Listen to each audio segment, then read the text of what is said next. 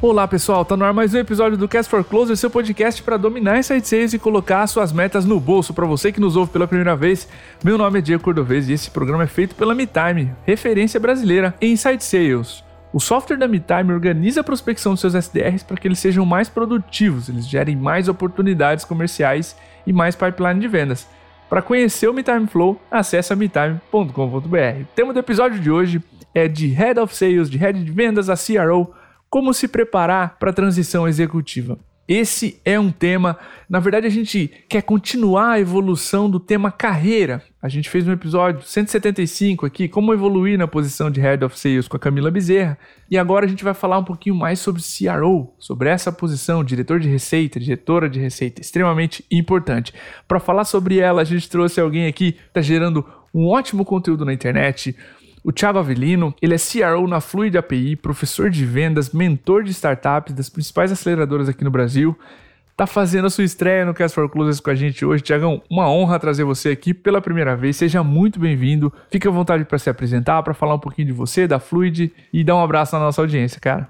Bacana, Cordovez. Cara, tô muito feliz de estar aqui contigo. E eu queria começar dizendo que, na verdade, a fé é a certeza daquilo que esperamos e a prova das coisas que não vemos, né? E Sim. por que, que eu estou dizendo isso? Porque eu acompanho o Cast for Closers desde 2016 e com certeza foi um conteúdo, cara, que apoiou toda a minha jornada até esse momento como C-Level.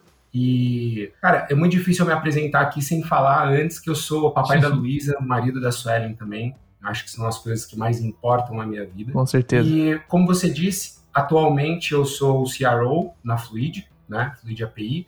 A Fluid é uma é um SaaS, né? É um iPaaS, Integration Platform as a Service, uh, de integração que orquestra e integra dados, né, plataformas e sistemas. Então, basicamente, nós ajudamos grandes corporações, startups, skill-ups e qualquer empresa que tenha uma dor em integração. Né?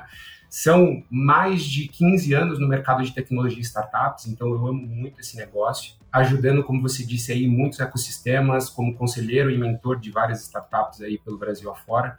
E, cara, mais uma vez, é uma honra estar falando contigo aqui. Eu realmente estou muito feliz, Diegão. Que legal, meu. Obrigado pela preparação, pelo cuidado que tu despendeu esse episódio. E pessoal, nesse episódio aqui de Cast for Closes, nós vamos falar sobre a rotina de um diretor, diretora de receita, as habilidades necessárias para esse cargo, como identificar alavancas de receita, de crescimento, falar de responsabilidades, mediação de interesses e no final vamos dar dica de conteúdo, tá? De evolução para essa cadeira. Dica rápida para você que quer receber esse podcast um dia antes de todo mundo, se você está vendo e ouvindo esse podcast no YouTube, clica lá em se inscrever ou inscrever-se também no Spotify.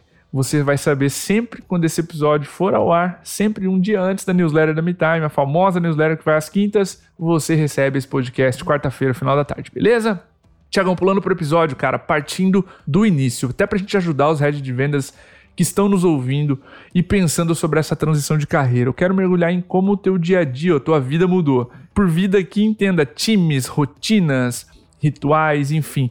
Como o dia a dia muda nessa transição de head de vendas para CRO? Bom, eu acho que num contexto amplo, não é uma mudança tão drástica assim, mas basicamente eu penso que você sai de uma visão micro olhando para um crescimento pontual ou uma visão muito mais de bater meta de vendas, né, geração de demandas, uhum. oportunidades, para um contexto de crescimento do negócio em si, né, pensando em caminhos de geração de receita e toda a construção da máquina. Então, quando você é um head de vendas, por exemplo, você não olha para marketing, né? Você tem um par e você estrutura isso de mãos dadas ali com o head de marketing. Quando você tem uma posição de chief de receita, basicamente você é responsável por tudo isso. Então, a minha rotina mudou basicamente saindo de um especialista indo para um generalista, que eu acredito que vence muito mais do que especialistas nesse contexto, na cadeira que eu ocupo hoje. Então, hoje, a minha busca é muito mais por ter pessoas na minha agenda do que coisas, muito mais questões estratégicas do que operacionais nessa cadeira que eu ocupo, eu tenho uma relação ativa com investidores e uma troca constante também com outros C-levels. Então, CEO, né, também CEO, CTO, né, que são as cadeiras que a gente tem hoje na Fluid, por exemplo. Então, você sobe um degrau a mais dentro desse contexto, só que aí você passa a ter uma visão muito mais, eu acredito, da floresta, né, do que da árvore em si. Então, o foco em cultura ele é muito mais específico, né? Como é que você desenvolve culturas, pessoas, contratações. Eu acho que sai muito mais dessa visão operacional de uma vertical específica e você uhum. consegue criar raízes e estruturar mais de uma vertical. Então, o CRO em si, né? Ele olha para pré-vendas, vendas, marketing, customer success, né? O CS. E aqui no meu caso eu também tenho um braço aqui de parcerias e alianças estratégicas. Então, toda essa esteira de geração de receita e pensar novas formas de como gerar receita é o meu papel hoje. Então, isso não é uma realidade do head de vendas, né? Isso realmente é uma cadeira aqui de tipo de receita. Mas esse ponto de ser mais generalista do que especialista no caso. Quando eu conversei com outros CROs que vieram aqui, tá? Pedro, da Paytrack, a própria Juliana Tubino, que veio aqui também, ocupa essa posição de diretor de receita. Uma coisa que estudando, Tiagão, deu para perceber é que você vai tendo mais produtos, o processo comercial vai ficando mais complexo, um produto começa a competir com o outro, digamos, né? Se você tem dois produtos ou dois serviços na mesma empresa, e a empresa vai tendo necessidade de diminuir os silos que existem entre marketing e vendas, vendas e sucesso do cliente, aí ela põe uma, uma pessoa para olhar para as três cadeiras como um todo. Isso foi uma, algo comum que eu observei nessas duas empresas que a gente está comentando, e aí começa a ver que se não competiam em produtos, se não tinham muitos produtos competindo, ou a oferta ficou mais complexa em si, elas queriam dar uma visão única para essas três áreas. Eu acho que uma, uma das grandes vantagens, olhando para o lado da empresa, né, de decidir por unificar essa cadeira. E legal esse ponto de ser mais generalista. Eu vou explorar um pouquinho justamente nessa segunda pergunta, Tiagão, sobre habilidades, tá? Marketing, vendas e CS são três pequenas organizações, né, como tu mencionou, com culturas, rituais, rotinas muito diferentes, perfis também, tá? Então, que habilidades tu precisou ou desenvolver ou dar mais atenção saindo de VP agora e se preocupando com a receita toda como CRO?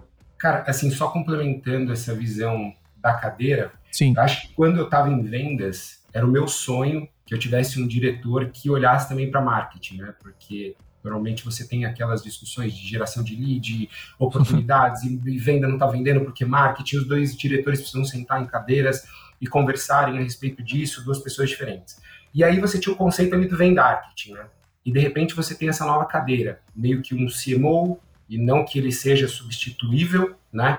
E o CSO uhum. numa única cadeira unificada ali uh, de CRO, né? Nesse contexto, acho que a gente tem um, um ganho muito grande. A gente sai daquela visão de vendarketing, né, hipotética, para algo real. Então, olhando para essa questão de habilidades que eu precisei desenvolver, né? Antes de tudo, essa visão do generalista, né? Tem até um livro que diz, né? Os generalistas vencem os especialistas, justamente por esse contexto de quando você é um, um generalista, você consegue permear ou minimamente entender o contexto de como essas estruturas ou esses silos funcionam. Então, Perfeito. esse é o meu principal foco hoje. Cresci como especialista em vendas e hoje busco ser um generalista em todas as áreas, entender um pouco de cada coisa, justamente porque na minha estrutura eu tenho pessoas que encabeçam essas áreas. Então eles precisam ser os especialistas e eu preciso entender como apoiá-los e ser um facilitador.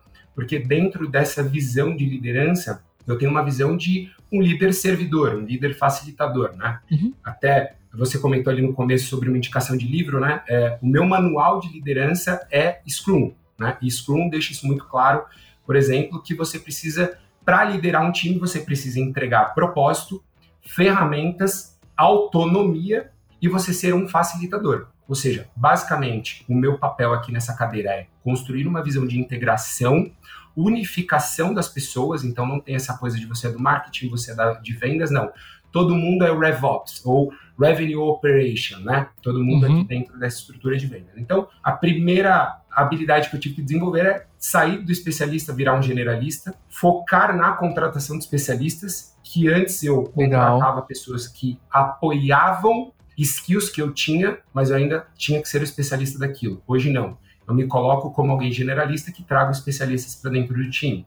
Essa visão de delegar, delegar muito mais, principalmente me colocando numa posição de facilitador. Então, a meta e o objetivo principal na minha cadeira é liderar resultados, apoiar e facilitar que esses resultados aconteçam, e não encabeçar as ações. também estabelecimento de, de confiança, toda essa visão de, de construção de cultura e outros recursos que a gente tem aqui, justamente de integração, focando em gente que vai sair do macro para o micro. Então, eu olho macro e desço isso no micro para o meu time. Então, acho que é um pouco dessas qualidades aqui, acho que eu consegui mesclar. Massa. Especialmente, Tiagão, tu mencionou na primeira e na segunda. Como generalista, tu perde a questão da especialização, então tu precisa dos especialistas, da pessoa que vai mergulhar na campanha de marketing, ela consegue te explicar o que, está dando errado em AdWords, o que, que teu time de vendas está penando tanto, e a pessoa de vendas que vai levar você pela mudança de discurso que você bolou de X para Y. Né? Nós vamos falar de ROI, nós vamos falar de, de cases, ou enfim, esses caras, essas meninas que vão conduzir mudanças mais pontuais na tua operação. Tiagão, estudando a fundo, cara, sobre responsabilidades dessa posição, a gente já começou a atacar essa pergunta, tá? Uma unanimidade que eu encontrei é o papel do CRO, diretor de receita, é identificar fontes de receita, fontes de crescimento, olhando para as três áreas. Como tu se prepara para conhecer a Fluid e identificar novas fontes de receita para ela? Interessante aí a gente tira até o gancho né, dessa visão de eu, uhum. eu deixo de ser um especialista em vendas para virar um generalista dentro de como a máquina de geração de receita funciona, mas eu passo a focar em me tornar mais um especialista no negócio. Entendi. Principalmente para quem nunca ocupou uma cadeira de se level dentro de uma estrutura, você passa a ser a cara do negócio, né? Se envolver muito mais no contexto de investidores e mercado. Então, na minha cadeira, e todos os CROs provavelmente têm um pezinho ali em produto também. Né? Então, Legal. como que a gente bebe de operações todas, todos os insights e recursos e insumos que a gente tem ali de mercado, traz para dentro, faz essa ponte com a cadeira de produtos e desce essa régua olhando para uma visão de construção. Então, se eu deixo de ser um especialista em vendas e generalista no mesmo contexto, eu passo a ser um especialista no negócio. E assim eu começo a entender como diversificar dentro do meu mercado, como que eu posso abordar outras estratégias, sentar inclusive com outros C-levels de outras estruturas para pensar em como que a gente pode criar modelos de ecossistema. Então, essa visão de hubinização e construção de ecossistema é um caminho né, para uma solução como a nossa uhum. aqui, olhando para a visão de integração né, e toda a orquestração de plataformas e sistemas. Olhar também para o foco no desenvolvimento das áreas da empresa e todo esse intercâmbio entre pessoas para que elas também se falem. Então, algo que eu na cadeira de liderança que eu sempre gostei e fomento também aqui na Fluid é essa visão de que toda empresa ela tem que ter fala, né? Então todo mundo tem que ter voz aqui e dizer o que está acontecendo na ponta. Então eu não sou um cara inacessível. Então essa visão de que as pessoas se conversem, que elas se organizem, que ela, elas têm visões até de squads para tratarem alguns assuntos específicos, isso também é interessante. Isso também origina visões para é, geração de novas receitas ou produtos, né? Outra visão também é Legal. é uma questão de analisar ineficiências e planejamentos no curto e médio prazo, porque quando a gente está falando de startup, não existe a palavra longo prazo, né? A gente está sempre caminhando até a próxima rodada, que é o nosso caso aqui também. A gente acabou de receber uma rodada seed, então a gente começa a fazer uma entrega aqui olhando para o curto prazo, leia-se curto prazo, dois, três meses, médio, seis a oito e também olhando para o retrovisor para olhar toda a jornada do negócio, o que, que trouxe até aqui, o que, que deu de errado, o que, que deu de bom, o que, que a gente pode aprimorar e revisitar para que a gente também crie novas modalidades de geração de fontes de receita. Né? E, por último, me recorre aqui também uma, uma questão que é a relação com o investidor. Né? A gente sempre, sim, sempre senta sim. com os investidores para revisitar qual foi a tese de investimento deles no nosso negócio, o que, que eles viram de diferencial. E a gente começa a apostar muito mais naquilo, olhando também para um contexto de produtização, de geração de receita, de smart money e tudo isso, né? Um exemplo, por exemplo, que pode destravar aqui na solução é essa migração de uma visão de um mercado, né, que saiu lá do JSON, né, do código, uhum. para um low code, que você quase não precisa codar, para um no code, onde você tem ali um drag and drop. Então, é algo que faz muito sentido dentro do nosso contexto de mercado, que destrava valor, é para onde o nosso caminho passa a seguir. Cara, eu gostei muito dessas duas coisas que tu mencionou. A primeira de relação com mercado e produto, tá? Que é olhar olhar para fora, olhar concorrentes, olhar análogos e falar, cara, isso aqui daqui a seis meses pode ser uma linha de receita tão boa quanto o produto atual. E aí orquestrar isso, porque em vendas, cara, como Head of Sales, talvez essa não fosse a sua atribuição, fosse de um CEO e você tivesse que, sei lá, otimizar muito mais a máquina, que foi o segundo ponto que tu mencionou, do que olhar para fora, olhar mercado, olhar investidor, olhar produto e falar, ó, isso aqui tem potencial de ser gigantesco. Uma coisa que o Diego, cara, CEO da MeTime, que eu queria deixar de dica aqui para vocês, pessoal, olhando para essa cadeira, a gente sempre pensa em construir um produto que é muito maior que o outro. A Amazon, por exemplo, quando ela lançou o AWS, ela sabia que tinha muito mais potencial do que o próprio a vaca leiteira, vamos dizer assim, o produto que dava mais rentabilidade, que começou livros, né? Então, quando você começa a olhar para essas oportunidades, olhar para o teu produto e falar, ó, isso aqui pode ser muito maior do que já existe, já sustenta a operação hoje, vira um cargo muito mais estratégico, começa a pensar em alavancar receita. Ótimas dicas, Tiagão, especialmente essas duas, e me veio esse ponto que o Diego sempre menciona, cara, qual o nosso próximo passo em produto ou em nas próximas guerras aqui de, de vendas ou etc tem que ter um potencial muito maior do que os outros anteriores. Acho que dessa forma tu consegue construir algo que é sempre mirado para ser muito grande, sabe? E tu não encontra teus tetos de crescimento. Uma das coisas que mais dão medo no empreendedor é encontrar um platô de crescimento. Né? É isso aí. E cara, assim, obviamente a gente trabalha numa visão de hierarquia aqui de demandas, né? Uhum. Obviamente a principal é construir toda essa operação de geração de receita, mas a gente está sempre olhando para fora e olhando para dentro, né? E essa intersecção também com as outras cadeiras, né? Aqui, por exemplo, eu estou muito junto com o meu CEO, então o tempo todo a gente está construindo teses, a gente está pensando em formas de evoluir.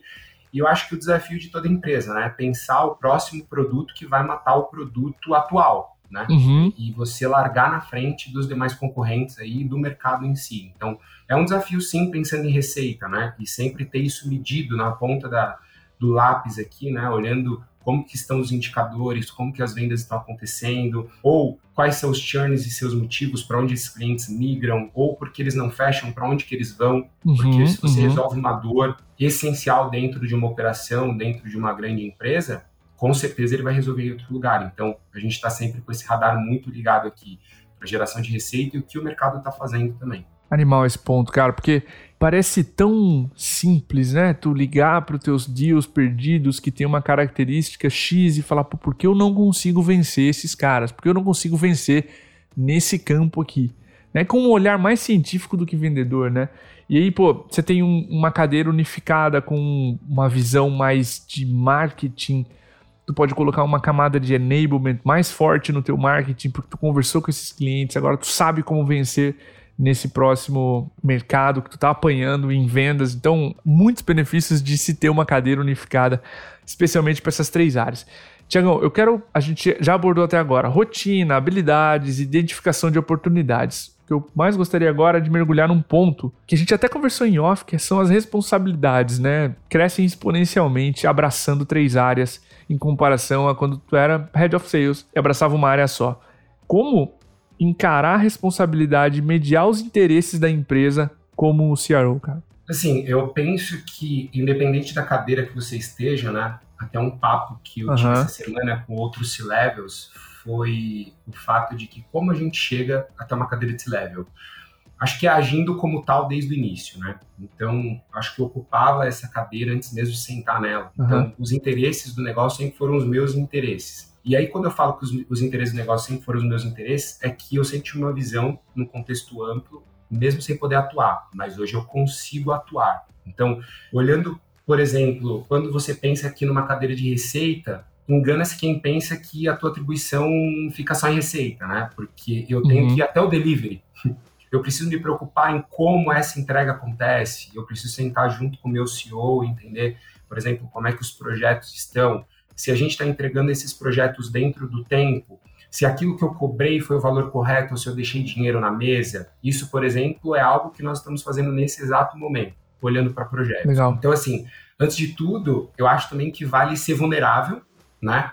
E você também contar com a ajuda de todos os envolvidos. A minha liderança também ela é muito pautada numa construção de vulnerabilidade, sabe, Diego? Então, assim, o meu time sabe quais são as minhas preocupações, eles sabem o que eu estou sentindo, eles sabem aonde que a gente tem que atuar, e eu acho que isso até dá um, um baita gás neles de ver que existe uma gestão humanizada e não robotizada, porque eu não tento criar silos em relação ao conhecimento, eu não tento criar silos em relação às demandas da cadeira, né? Eu tento compartilhar e é como eu disse anteriormente, né? Uma visão de facilitação. É quase como se fosse um organograma ao contrário quase como se fosse eu empurrando eles para cima e não puxando eles de baixo para cima, sabe? Então, essa questão de ser vulnerável, de trocar com outros envolvidos, isso também traz um pouco dessa característica de como mediar esses interesses, né? Entender os pontos fracos e fortes do negócio para que a gente possa atender as expectativas, alinhar os desafios em comum com as outras áreas também, investidores. E também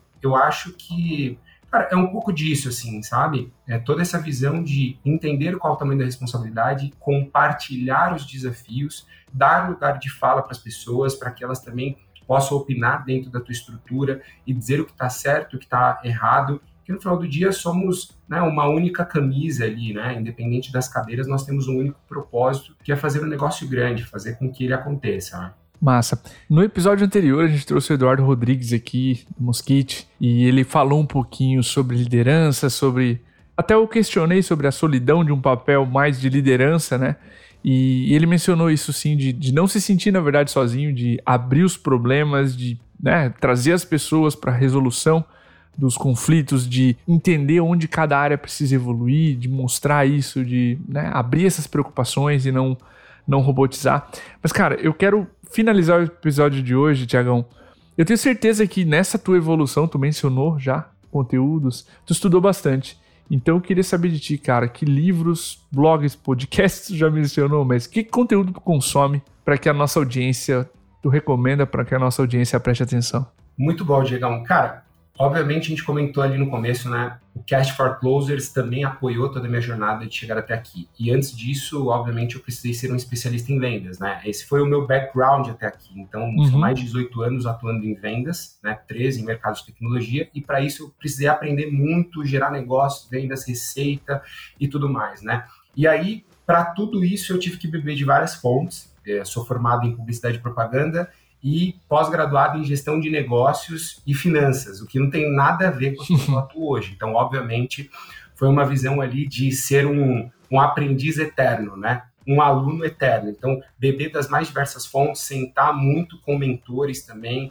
Então, eu super indico buscar boa, mentores boa. Né, que possam te ajudar nessa jornada. Mas Olhando para livros, cara, eu acho que o livro que tem destralado muito, e até nesse momento, olhando para soft skills, cara, independente de religião ou não, cara, é o livro de provérbios, né? Então eu ouvi algumas pessoas falando um pouco ali sobre Bíblia e tudo mais, e fui buscar na fonte ali de provérbios, que é uma visão muito clara, cara, de como o mundo funciona, né? Então, assim, eu recomendo muita leitura para quem não for muito ortodoxo nessa visão de só ler sobre negócios, mas além disso, li, acho que livros que me marcaram assim foi 10x, que eu acho que eu li há quatro uhum. anos atrás e eu resolvi produzir 10 vezes mais.